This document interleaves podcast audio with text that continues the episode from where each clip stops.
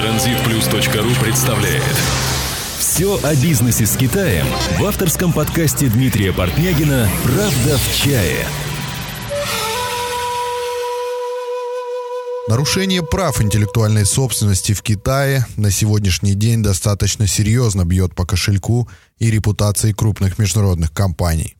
Многие бизнесмены задаются вопросом, а нужно ли регистрировать торговую марку в таких условиях рынка и для чего это вообще нужно?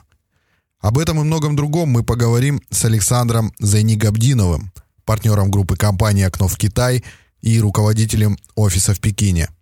А тема нашего сегодняшнего выпуска – регистрация торговой марки и защита прав интеллектуальной собственности в Китае.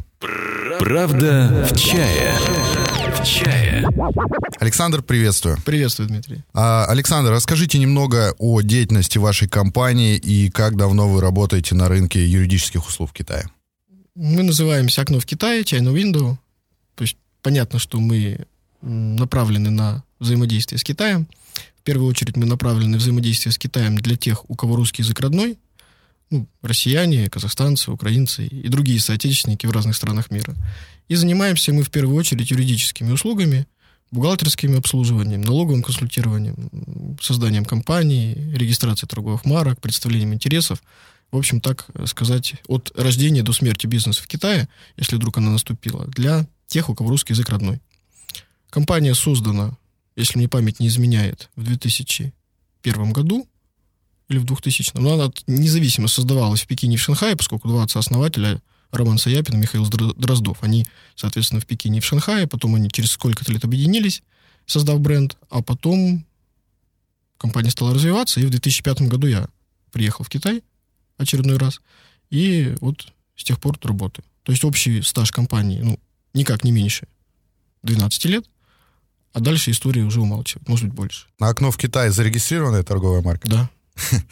Понятно, хорошо. А по моему мнению, нарушение прав э, интеллектуальной собственности, будем сейчас говорить о брендах, является распространенным явлением в Китае. На самом деле, насколько остро стоит проблема нарушения авторских прав сегодня? Вот, замечательный вопрос. В нем очень хорошо можно подчеркнуть несколько нюансов. Права интеллектуальной собственности включают права на торговые марки, права на патенты, всякие разные полезные модели, промышленные образцы изобретения, и авторские права. Кино, сценарии, образы персонажей, все что угодно. Что касается авторских прав, я не очень компетентен, но думаю, что для большинства россиян это не сильно актуально, ну и вообще всех, у кого русский язык, потому что уж сильно сложно что-то переводить. Если кто-то там того же самого Чебурашку перевел на китайский, ну, он много на это усилий потратил и все попросил у Успенского. Да, если кто-то перевел Льва Толстого, никто не пострадал. Что касается именно торговых марок, а для, опять же, российских юристов можно сказать, что в России это товарные знаки и знаки обслуживания, а в Китае это все трейдмарк Шанбяо, они все называются там Шанпинь Шанбяо, Фу Шанбяо, то есть все, и они под одним названием объединены, то проблема, конечно, стоит остро. Э, ну, я живу в Пекине, поэтому всем рекомендую там четвертый этаж шелкового рынка, и в каждом крупном городе есть место, где это видно очень хорошо, там, да, когда все ждали пятого айфона, а он появился 4S, Китае он какой-то, на какой-то момент появился пятый. Ну вот, да, там, сколько стоит там Вышерон Константин, там, 500 юаней или 800, это тоже от вкуса. И все это знают, все ну, это видят, Ну, да? наверное, не все, да, кто-то думает, что больше-меньше, но в целом это очень доступно, да, это очень просто. И, наверное, единственное место, где с этим жестко борются, это там какой-нибудь Хаобао. То есть это магазины, где э, можно небольшим количеством усилий э, вычистить контрафакт. А дальше, если контрафакт нужно чистить очень большим количеством усилий, то я так думаю, что проблема цена-качества уже встает перед властями. И они чистят только там, где им пальцем указали, вот возьмите, арестуйте здесь. Ну, надавить, наверное, на Таобао проще, чем надавить на государство полностью. Да? Не, здесь не давление на Таобао. Просто Таобао может очень просто сказать, я не беру на, ну, на условно виртуальные полки контрафакт. Если я узнаю, я закрою твой магазин. А так, если мы под мостом увидели там фальшивый Адидас, ну, приехала полиция, прогнала их с этого моста даже не полиция, они перешли под другой мост. И что, сажать их всех в тюрьму? Наверное, так. А, на самом деле эта проблема стоит острой, поэтому мы сегодня собрались обсудить ее. Угу. А, вот насколько я понимаю, а, что защита прав интеллектуальной собственности работает в соответствии а, с законом Китайской Народной Республики о торговых марках. Не могли бы вы вкратце рассказать об этом законе? Давайте я расскажу очень вкратце, потому что на самом деле тем, кто будет принимать бизнес-решения, не очень важно, что там написано, а важно, что следует из того, что там написано. Тем, кто будет для них это анализировать, не очень важно, что я сказал, а важно, что там написано, они пойдут почитают, как любые грамотные юристы. Есть три закона о патентах, об авторских правах, о торговых марках, которые, соответственно, эти три вида интеллектуальной собственности регулируют. Есть какое-то количество подзаконных актов, правил применения этих законов. Регистрация торговых марок, э, отмена регистрации торговых марок, использование торговых марок происходит в соответствии с этим законом. Если кому-то сильно интересно, его, сильно интересен его текст, то я могу предложить с ним ознакомиться на сайте www.chinalawinfo.ru, который мы поддерживаем в образовательно-просветительских целях. Вот. А что конкретно следует, там ниже могут быть вопросы, там, сколько времени, какой порядок, я на них отвечу. А чтобы мы понимали, кому нужны услуги регистрации торговой марки, а, не могли бы вы описать, а, вот, наверное, вашего клиента, кому это действительно необходимо? Дело в том, что наш клиент и кому это действительно необходимо, это разные категории, потому что те, кому это действительно необходимо, это гораздо более широкая категория, чем наш клиент. Угу. Я бы сказал, что регистрация торговой марки необходима любому человеку, который размещает производство в Китае, если только его товары хоть как-то индивидуализируются.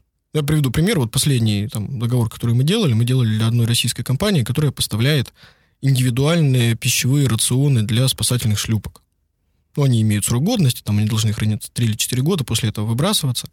И выглядит это как такой, ну, такой какой-то там оранжевый ящик, там какой-то или серый, я не знаю какой. Я его спрашивал руководителя, нужна ли тебе регистрация торговой марки? Он говорит, а зачем? Нужна цена и качество. Никто ее не открывает до тех пор, пока не сбросили шлюпку. А шлюпки стараются не сбрасывать, потому что все стараются ходить безопасно. Если человек делает что-то, что отличает его от других, это нужно. Если человек делает что-то среднее, ну, например, там в городе Фушане есть огромное количество фабрик по всякой керамической плитке. И многие из них эти марки имеют регистрированные. Но потребитель, например, российский, вряд ли будет выбирать плитку себе в розницу по марке. И когда эта плитка будет приклеена, вряд ли эта марка будет видна, потому что она, если и наносит, то с обратной стороны. Наверное, это в, из соображений какой-то глобальной конкуренции нужно. Наверное, в этом случае без этого можно обойтись, если в компании стоит вопрос там, строгой экономики, экономии расходов. Если это кружки, что мы тут на столе видим, компьютеры, столы, микрофоны для подкастов, рубашки, наушники, то нужно. А, ну, я сейчас вкратце скажу, почему, а потом ближе к концу, возможно, расскажу страшилки. Угу. Потому что нельзя сводить э, смысл торговой марки только к тому, что никто не подделает твой товар. Могут, может оказаться так, что кто-то зарегистрирует марку твоего товара на себя и будет тебя шантажировать, запрещая тебе производить твой товар, вывозить твой товар – поставлять твой товар там поставщика. Когда у тебя уже все будет налажено. Когда он, он, он дождется момента, да. потом выскочит из засады, и это может быть нужно в этом смысле. А если ты производишь там эти самые пищевые рационы, они будут у тебя называться лютик, он скажет, рационы лютик из Китая не вывести. Скажет, хорошо, будут ромашка. И потребитель твоих это не затронет. То есть, если э, торговая марка зарегистрирована в Китае, соответственно, этот товар легально экспортировать будет невозможно без соответствующего разрешения, да, соответствующего. Производить продавать в Китае угу. и экспортировать. Экспортировать.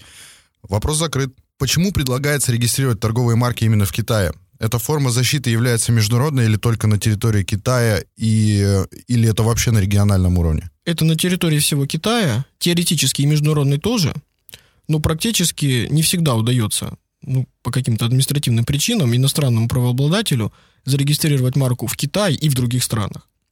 Иногда они говорят, ну вот вы же из другой страны, идите туда и регистрируйте. Иногда не говорят.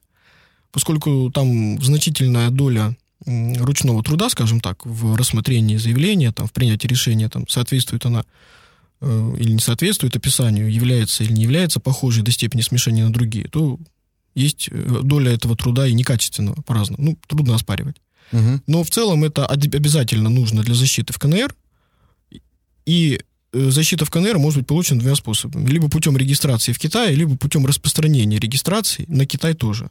Если человек имеет уже там в 25 странах, он может доплатить некую сумму и получить ее в Китае тоже. Принципиальной разницы нет. Есть небольшая разница по цене, небольшая разница по срокам. Ну, к счастью или к сожалению, большинство людей, у кого русский язык родной, не имеют разветвленной там сети регистрации интеллектуальной собственности за пределами России. Поэтому, когда они заходят в Китай, логично начинать здесь, Ну, просто потому что здесь это может быть даже не быстрее. А если, допустим, вот такую вот ситуацию, а у меня есть производство в России, у меня уже зарегистрирована торговая марка в России, а мне это не поможет, если я буду переносить свое производство в Китай? Абсолютно не поможет, все равно. То есть в любом случае нужно регистрировать в Китае? То есть вы или идете к своему патентному поверенному, который вам регистрировал в России, и говорите, а теперь еще хочу в Китае. И дальше, грамотный он или неграмотный, хороший у него партнеры в Китае или нехорошие, ну, с той или иной скоростью и за ту или иную сумму он вам это сделает. Или вы идете здесь, соответственно, сами к патентным поверенным, или к людям, как мы, или к людям, не похожим на нас, но тоже занимающимися теми же услугами, и говорите, хочу в Китае. И вам это тоже сделают. За разные деньги, там, примерно с одной и той же скоростью. Отлично, я думаю, что этот вопрос мы разобрали. Предлагаю перейти к оформлению непосредственно. Угу. Как выглядит процедура регистрации торговой марки в Китае? Процедура регистрации торговой марки выглядит до смешного просто. Объявляется правообладатель. Физическое лицо, юридическое лицо, китайское, иностранное, любое. Во многих случаях, но это немножко отличается регионально, но не принципиально, э, для того, чтобы подать заявление, требуется описание торговой марки, ну, текстовое, либо графическое, либо текстово-графическое, доверенность на патентного поверенного и данные правообладателя, очень простые. Часто хватает скан-копий. Иногда просят оригиналы или заверенные копии, там, как-нибудь нотариально. Ну, допустим, там, регистрация компании, свидетельство о госрегистрации компании «Лютик Ромашка», паспорт, паспорт гражданина Иванова Ивана Ивановича, копия. Он подписал все это дело. Это все подается в управление по торговым маркам. Через некоторое время приходит то, что в России называется приоритетная справка, а в Китае называется свидетельство о принятии торговой марки к рассмотрению Шоули Тхунджишу, а потом через более продолжительное время приходит свидетельство о регистрации торговой марки. Первое время, которое не очень продолжительное, это 3-5 месяцев. Второе время, которое более продолжительное, это 14-18 месяцев, там, как повезет. Но несмотря на то, что вот мы там 3 июня подаем заявление на регистрацию, ну, например, там 3 сентября получаем Шоулит Хундушу, приоритетную справку. Дата приоритета 3 июня. Это можно сделать все дистанционно. Мне обязательно вообще прилетать в Китай? Не обязательно. Не обязательно. Я могу это все отправить вам по интернету, да, и вы да. эти все документы подадите. Можете, да. а, действительно ли можно получить отказ в регистрации торговой марки Конечно. и при каких обстоятельствах? Это может быть при обстоятельствах, если органы, рассматривающие ваше заявление, посчитают, что ваша торговая марка похожа на другие до степени смешения. Есть, конечно, еще области, если вы там, регистрируете там, там, чистейший афганский героин, там, или что-то такое, что противоречит там, общественному порядку, там, принципам морали, там, не знаю, там, порнографию какую-нибудь, да, или там какую-нибудь там деятельность, которая в Китае считается антиправительственной, не знаю, там, там что-нибудь там про Фалунгун, там, да. Угу. В этом случае, да. То есть они могут, э, власти различные, могут это рассмотреть как угрозу безопасности государства. Но есть общеизвестные вещи, там вы не можете зарегистрировать как торговую марку слово «Китай» угу. или слово «Россия», да. Есть совсем незащищаемые вещи. Да? Вы не можете как торговую марку зарегистрировать общеизвестные понятия. Стол, стул и кружка. Угу. Ну, это не насколько, является... Насколько я знаю, гербы, флаги тоже, да, да, да, не, да. нельзя использовать. Это все не является специфической китайской особенностью. Этого угу. нигде нельзя сделать. Вот поэтому мы так об этом кратко. Э, китайская особенность в том, что, во-первых, в начале первого года, 2001, когда Китай вступил в ВТО, э, возник просто вал из заявлений на регистрацию торговых марок. И тогда сроки растянулись на 2-3 года. Соответственно, госорганы начали реагировать, набирать людей, этих людей набрали. Э, после этого срок опять сократился вот до этих там 14, 16, 17 месяцев. Но качество немножко упало. И поскольку в любом случае стояли жесткие сроки, чтобы это все-таки укладывалось там в полтора года, как правило, анализ регистрации не всегда бывает очень глубоким.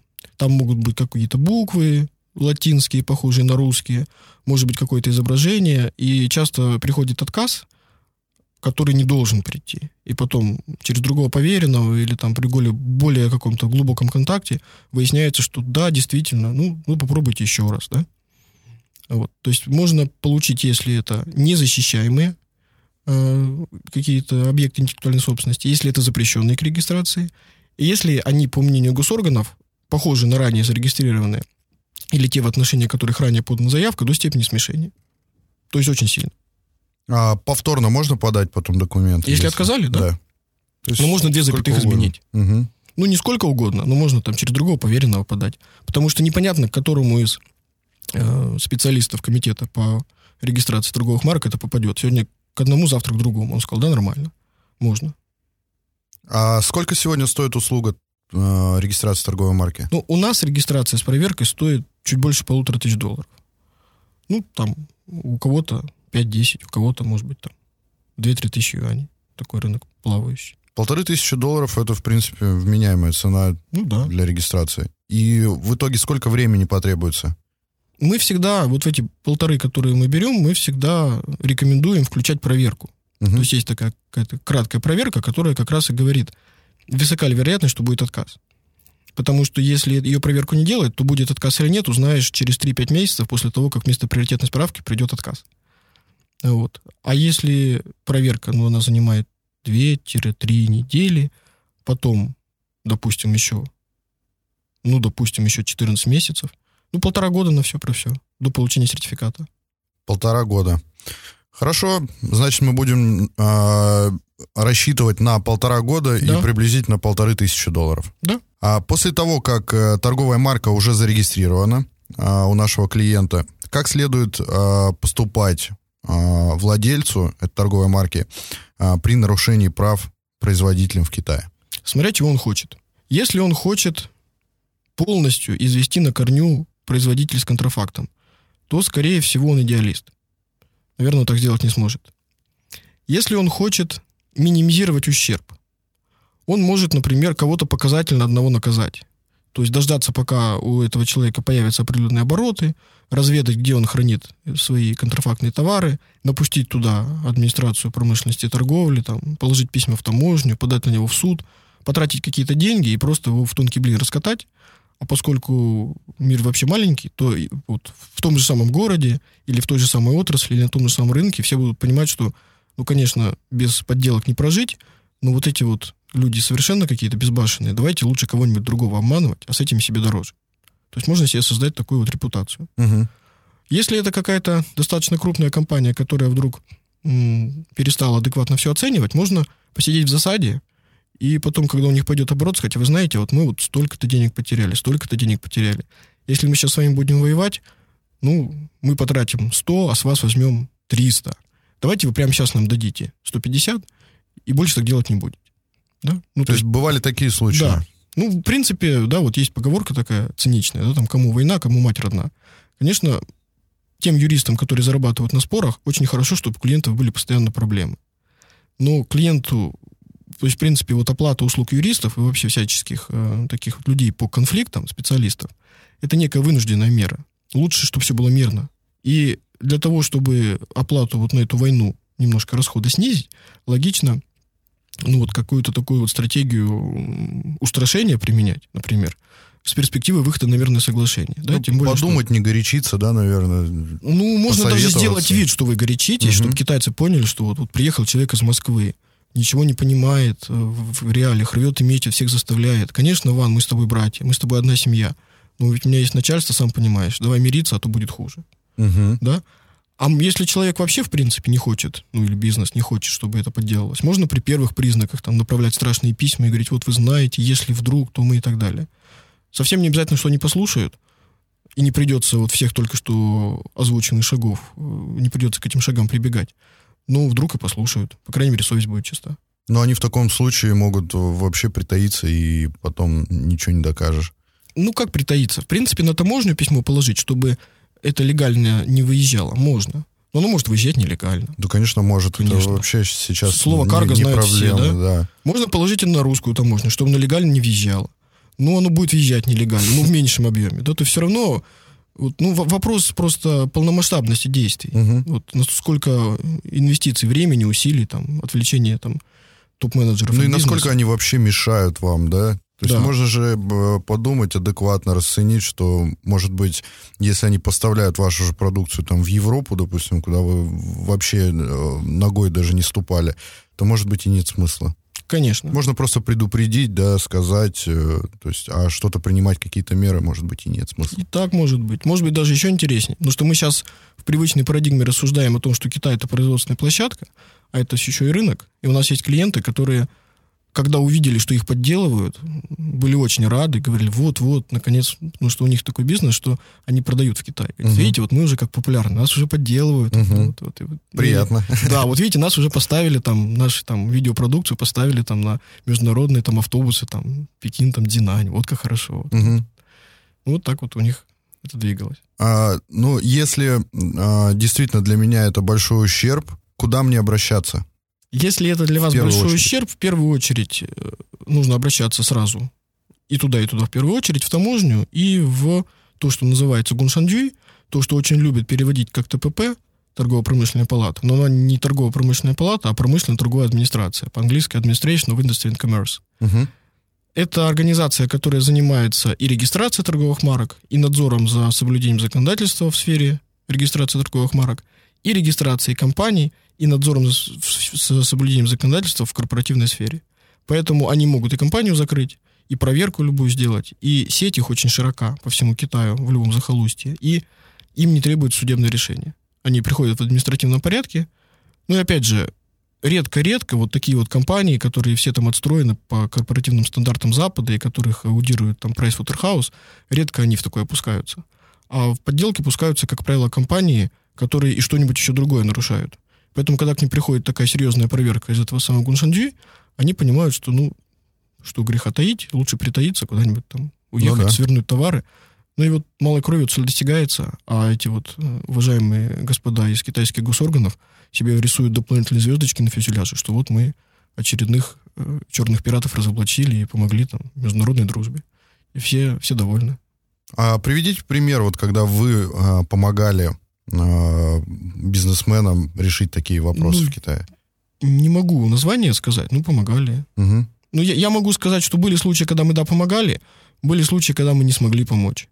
Были случаи, ну, когда какая-то такая вот была не то чтобы война, но какая-то вот не очень понятная такая вот там обмен, какой-то юридический пинг-понг. Но в целом, если вас просто подделывают, то это может, может быть достаточно там нескольких звонков. То есть мы там звоним там в какой-нибудь город Харбин в несколько разных мест. Там, я помню, там мы звонили в комитет партии, на горячую линию мэра, всем им писали письма. И в итоге что-то Создали помогло. ажиотаж Да, я не знаю, такой, да? что из этих писем Мгм. помогло, то есть это там была совершенно такая вот работа, там, не знаю, за полдня. Но в итоге клиент позвонил, сказал спасибо, все решилось. А если у врагов уже зарегистрирована торговая марка, то очень трудно с ними воевать. Ну, воевать точнее можно, но победить очень трудно. Потому что если даже оказалось, что наша позиция хороша, и мы выиграли это юридически, но мы на это потратили, например, три года, все эти три года они были правообладателями. И что хотели, то и делали. А если они в ответ на нашу войну начали нам вредить, арестовывать наш товар, там, еще что-то, то неравные силы. Лучше либо договариваться, либо выкупать ее там. А еще лучше, конечно, не допускать таких ситуаций. Ну, так или иначе, мы, мы сейчас видим, что вот крупные бренды, да, такие огромные э, компании, корпорации э, постоянно сейчас вот подвергаются вот э, нарушению прав интеллектуальной собственности, да, и ничего решить не могут. Я думаю, что они не то чтобы не могут. Они, ну, во-первых, с интеллектуальной собственностью, да. Ну, вот там есть такая замечательная машинка Cherry Tiggo. Мгм. Такой маленький кроссоверчик, да, который любому глазу, который когда-нибудь видел RAV4 и Honda CRV, совершенно очевидно, что это их гибрид. Но Ханчжоуский суд несколько лет назад признал, что ничего подобного, это совершенно стопроцентная разработка. Но это не торговая марка, да, и даже не изобретение, да, это промышленный, э, полезная модель или промышленный образец. Мгм. И тут, наверное, можно спорить, что вот это вот китайцы сами, там, ну и что, что у всех машин четыре колеса. Я думаю, что если бы Adidas всерьез захотел, вот прям всерьез, всерьез проблему решить, они бы ее решили. Но они бы на это потратили столько усилий, сколько контрафакт не приносит ущерба. Вот, наверное, так. Опять же, нужно здесь э, понимать, да, соразмерность вот Конечно, да. расходов. А, следующий вопрос я хотел бы начать с предыстории. С вашего позволения, я, Мгм. я зачитаю. А, недавно я прочитал в интернете. А, дело в том, что одна французская компания с международной сферой деятельности начала импортировать свою продукцию в Китай для продажи на внутреннем рынке. А, она наняла местного агента в Шанхае для организации импорта. А, компания начала довольно быстро проникать на рынок с массой продуктов под одним товарным знаком. Товарооборот компании достиг 250 тысяч долларов в месяц. Однако компания уволила местного агента за нарушение в работе. Тогда этот бывший агент зарегистрировал товарный знак в компании, а, компании в городе Циндао и оформил в бюро товарных знаков в Пекине документы о праве его интеллектуальной собственности на данную торговую марку. После окончания регистрации товарного знака на свое имя он обратился в суд города Циндао с иском о наложении ареста на, на партию товара, импортированного из Франции в Шанхай, и аресте банковских счетов компании и ее нового агента в Шанхае. Иск был удовлетворен. А, товары, из которых состояла партия, принадлежащая французской компании, были скоропортящимися. И их стоимость составляла 250 тысяч долларов. Для разрешения данного дела и аннулирования регистрации торговой марки потребовался срочный вылет французского юриста из Парижа в Шанхай, а, Циндао и Пекин. Прямые расходы, связанные с разрешением дела, составили 500 тысяч долларов, без учета дополнительных расходов, связанных с задержкой поставок и выполнением существующих обязательств. А, вопрос вот в чем. А, как вы можете прокомментировать данную ситуацию и как э, им все-таки удалось аннулировать регистрацию торговой марки и защитить себя от недобросовестного партнера? Ну, можно только порадоваться за французских товарищей, что им это удалось. Угу. Это очень редкий случай. И если только там не было звонка президента Франции, генерального секретаря Китая, о чем мы не знаем, то, скорее всего, вот этот вот китайский агент уволенный, в своем злом умысле был непоследователен. И он не сделал того, ну или недостаточно качественно это сделал, чтобы по формальным признакам к нему придраться было нельзя. Потому что в том самом упомянутом ранее законе о торговых марках сказано, что если э, регистрация, если агент, который ранее сотрудничал с э, правообладателем в другой стране, зарегистрировал торговую марку на себя, и я не помню сейчас дословно, но смысл в том, что есть возможность доказать, что только через это знакомство, только через эти связи у него был доступ к этой торговой марке, то эта регистрация может рассматриваться как злонамеренная и подлежит аннулированию. По-моему, так. Ну, не ручаюсь за точность статьи, можно посмотреть на channelinfo.ru. Соответственно, что делают люди, которые более успешны в злых умыслах? Они регистрируют торговую марку не на себя ну, даже не на своих родственников, а на родственников родственников или на компании родственникам принадлежащие. И оснований для аннулирования нет. Вот. Соответственно, мы не знаем, что этот человек хотел сделать. Может быть, он хотел просто компании отомстить, но тогда нехорошо отомстил. Они попали там, грубо говоря, на 250 испортившегося, плюс 500 прямых расходов, плюс э, еще какие-то дополнительные расходы. Если он хотел что-то себе получить, ну, наверное, шансы тоже были. Да, угу. он мог сказать, ну вот давайте мы с вами договоримся, вот смотрите, вот сейчас вы потеряете 750, дайте мне 200, все будет хорошо. Но, может быть, те же французы пошли на принцип. Может быть, и договорились. Да, может быть, у них на самом деле там, мы же не знаем, что за компания, может, у них оборот миллиард, они сказали, ну, потеряем миллион, ну и что? Угу. Зато все будут знать, что с нами так нельзя. Возможно. Но в целом ситуация, когда удается аннулировать, там еще не сказано, за какой сроком это удалось сделать, угу. когда удается аннулировать, это вот такая редкая-редкая удача, которой нужно радоваться и всячески приводить в примеры друзьям и знакомым, что так тоже бывает. Да, но здесь сказано, что он оформил на себя, и поэтому, видимо, это его была Возможно, ошибка. Да. Да. да. А у меня еще есть один реальный случай, который произошел в период Кантонской ярмарки в апреле. Мы участвовали а, на выставке, у нас было экспо-место а, в международном павильоне Паджоу. А, мы работали, вели переговоры с клиентами, и невозможно было не заметить, что рядом собралось огромное количество людей, и они все показывали на пальцем на мужчину небольшого роста европейской внешности, который что-то писал на рекламном баннере маркером и громко ругался. После того, как я подошел к нему и спросил по-английски, что случилось, э, он мне рассказал, что на данном рекламном баннере одного из китайских производителей Wii была представлена точная копия товара, которого производит его компания в Британии – и в центре рекламной картинки красуется торговая марка и логотип, который принадлежит их компании. Он сказал, что приехал на выставку изучить новые технологии Китая, познакомиться с новыми партнерами и абсолютно случайно столкнулся с подделкой их товара, который производит его компания огромное количество времени уже. Вопрос вот в чем. А, имея специальное подразделение у кантонской выставки по борьбе с контрафактной продукцией, как они могли допустить такое? Это невнимательность или китайское правительство действительно поощряет производство под чужими торговыми марками для дальнейшего экспорта? Ну, Я не думаю, что китайское правительство поощряет. Тем более, если это было из ИУ, там вообще такое специфическое место, что там, как мне кажется, участники экономической деятельности китайцы, которые в ИУ, они вообще очень трудно управляемый народ. Да? Там они ездят там, на очень дорогих машинах, там, ну, странные такие Мгм. специфические люди. Вот. Но можно тут проанализировать следующим образом. У человека торговая марка в Британии. Мы не знаем, есть ли у него международная регистрация. Если бы она у него была и была распространена на Китай, то значит, скорее всего, администрация кантонской ярмарки этот момент упустила. И если бы было так, если только он не очень обозлился, ему достаточно было бы прийти в администрацию, показать сертификат и сказать, ребята, снимите это в течение часа. Не нужно писать э, маркером и привлекать себе внимание. Если так не произошло, скорее всего, у него регистрации в Китае не было. Дальше вопрос, была ли регистрация у товарищей из ИУ? Если она у них была, то британский гражданин, ну, попал. Мгм. Он, наверное, может, так же, как те французы, которые потратили 500 тысяч долларов, пытаться отменить эту регистрацию, если у него есть к тому основание. Он может вести переговоры с китайской компанией, чтобы ему продали эту торговую марку или уступили на каких-нибудь условиях. Но с точки зрения законодательства Китая, которому следует китайское юридическое лицо, компания, организатор торговой э, кантонской ярмарки, ну это не компания, а подразделение э, администрации, э, а правообладателем является китайская компания из. Если и у китайцев нет регистрации, и у британцев нет регистрации. Ну и что? Ну, взяли китайцы и красивую картинку из интернета разместили на баннере. Он пришел, говорит, это мое. Ну, логичный вопрос, докажи. Говорит, ну, у меня в Британии. Ну и что?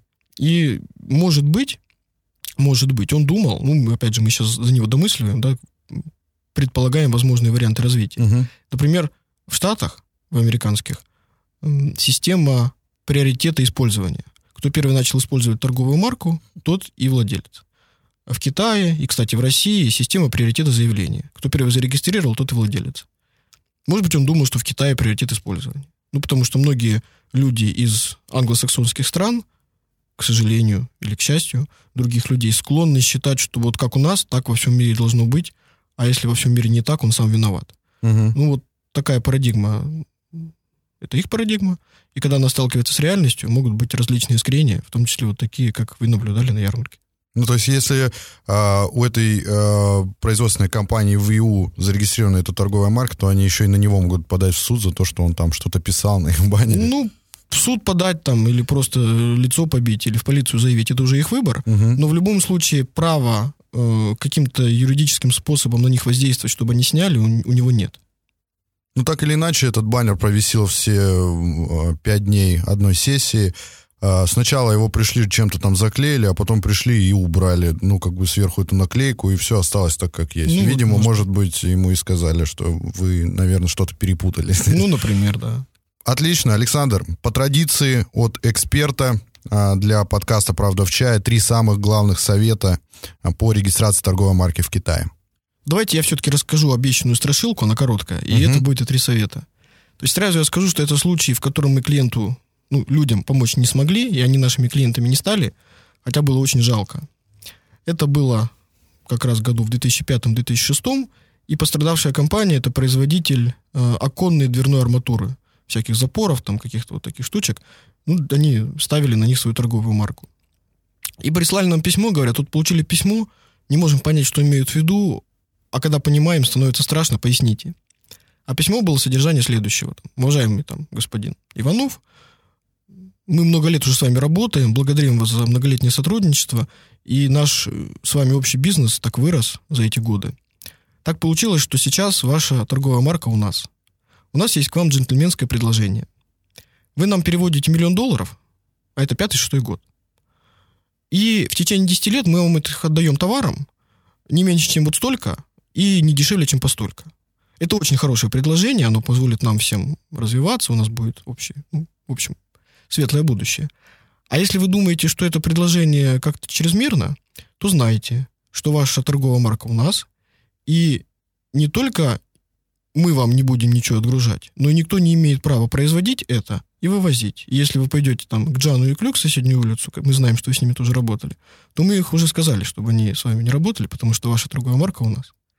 Ну, понятно, что это какой-то из, э, ну, не знаю, там, из десятков поставщиков этой вот арматуры в Россию, да, у них там какие-то контракты, какие-то там дома строятся, какие-то там муниципальные власти. Говорят, что делать? Начали смотреть, вот там была классическая ситуация, что там какая-то там жена, там племянница, китайца, правообладатель. Напрямую его по, как агента привлечь невозможно. Ну, договаривайтесь. Ну, такая вот самая это, тяжелая ситуация, потому что и я это помню. Такой метод шантажа. Да, мы, мы людям помочь ничем не смогли. Я не знаю, чем mm-hmm. это у них закончилось, потому что понятно, что они с нами не делились, потому что мы им помочь не смогли. Ну, а что? Ну, я не знаю, кто бы им мог помочь и как. И, соответственно, первое, совет, да, то есть нужно обязательно думать о худшем. То есть э, в нашем родном Китае есть больше полутора миллиарда людей, и сколько-то миллионов плохих из них есть. И вероятность, что они вам никогда не попадутся, маленькая. Соответственно, то, что вы будете объектом шантажа или вы будете объектом мошенничества, ну, больше 50%. Последствия мошенничества очень тяжелые. Вот, например, могут быть такие, как я только что описал. Поэтому регистрироваться надо. Регистрироваться надо, наверное, по всем значимым товарам во всех классах. И самый правильный способ – регистрироваться до того, как размещать заказы на китайских заводах. Наверное, так. Чтобы никто ничего не видел, ничего не знал ну, и заранее ничего не... Ну, не... просто вот мы понимаем, что мы уже да, в Китай пойдем. У нас есть пять заводов, не знаем какой. Мы сейчас подаем на регистрацию, через три месяца определимся какой. У нас уже приоритетная справка будет. И соблазна у людей будет меньше. Мы им всем будем показывать, что вот уже мы. Они будут понимать, что да, все понятно, хорошо. Ну и мы будем как-то этим обеспечены. Потому что, ну, есть, конечно, позиции. Но опять же надо смотреть. Да если это производитель там швейной одежды, они думают, то ли в Китае остаться, то ли в Бангладеш уйти. Может быть, не надо. Если есть понимание, что ближайшие 2, 3, 5 лет производство будет здесь, или если есть понимание, что ближайшие 2, 3, 5, 50 лет рынок сбыта будет здесь, то, конечно, нужно регистрироваться здесь. А если этого понимания нет, или есть ощущение, что тратить там 1500 долларов сейчас, чтобы потом сэкономить 50 через 5 лет, это неправильные инвестиции, ну так тоже можно. А где можно посмотреть э, базу данных торговых марок, которые уже зарегистрированы? На сайте управления по торговым маркам Главного управления промышленной торговой администрации КНР. Там, правда, везде написано, что информация не является официальной и предоставляется только для сведения, но она очень близко похожа на правду. На этом мы заканчиваем наш выпуск. А, большое спасибо гостю. Напомню, у нас в студии был Александр Зайнигабдинов из города Пекин, партнер юридической компании «Окно в Китай». А более подробную информацию об услугах компании вы сможете посмотреть на их официальном сайте www.chinawindow.ru. Спасибо, Дмитрий, что пригласили. Было приятно пообщаться. Остается добавить, если у вас возникают вопросы, вы их можете писать в комментариях к подкасту там, где вы его слушаете, или присылать на правда собака транзитплюс.ру. С вами был Дмитрий Портнягин. Вы слушали мой авторский подкаст «Правда в чае». Я желаю вам удачи и вселенского терпения при построении бизнеса с Китаем. До встречи в следующих выпусках. До свидания. До свидания, Дмитрий. Подкаст выходит при поддержке www.transitplus.ru